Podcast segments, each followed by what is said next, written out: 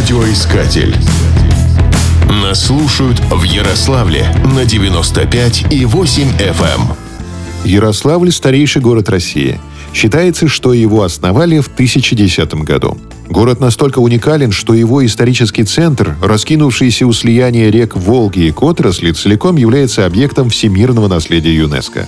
Он включает 140 памятников архитектуры – Ярославль – один из немногих провинциальных городов России, где представлены практически все направления русской архитектуры XVI-XX веков.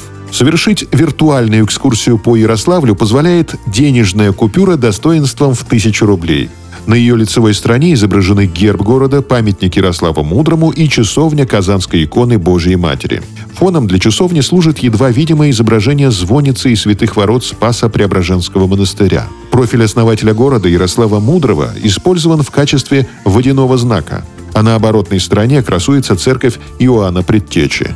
Этот единственный в России 15-главый храм был построен в 17 веке. Но не только стариной славен Ярославль.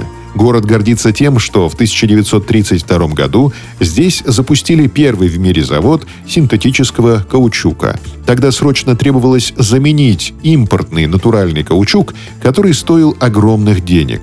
Петербургский профессор Сергей Васильевич Лебедев разработал технологию производства каучука из пищевого спирта – Поскольку спирт производили из картофеля, а крупнейшим производителем этой культуры была Ярославская губерния, завод решили построить поближе к полям, в Ярославле.